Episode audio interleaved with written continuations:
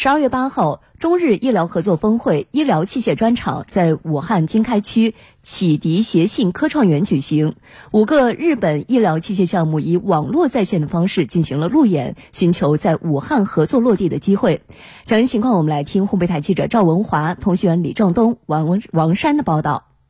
世界范围蔓延的疫情之下，中日医疗交流合作依旧如火如荼的进行。虽然日本医疗团队不能亲临武汉进行线下路演交流，但是线上交流仍引来华西医院协和同济等医院及上海国药投资、高鸿投资、联想之星等投融资机构的参与。参与此次医疗器械线上路演的五个日本项目，分别是日本株式会社 Attraction 公司研发的小型手术机器人，它可以替代医生助手进行患者的创口拓展和手术记录，具有稳定性强、体量小、价格低廉、操作简单、不断升级等优点。与达芬奇相比，体量缩小了百分之六十以上，价格仅为达芬奇的百分之三十。还有微波类靶设备、Camera X MRI 造影设备、乳腺癌手术刺探定位针。镁合金骨骼等项目，负责此次路演的中日医疗科技创新中心负责人丁润泽介绍，这五个项目都是已经或正在日本进行市场应用的成熟技术。在日本有我们合作的机构，像这回推荐的项目是日本厚生劳动省，相当于中国的卫生部，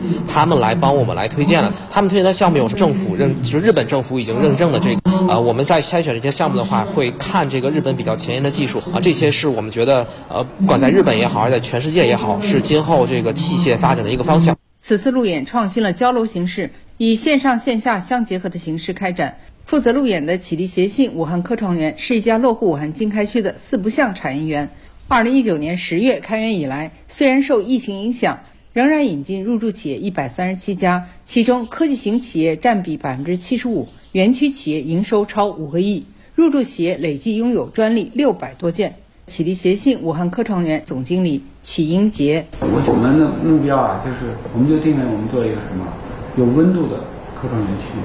硬科技聚集的科创园区，这就是我们的目标。这只要我们把这两个事儿做好了，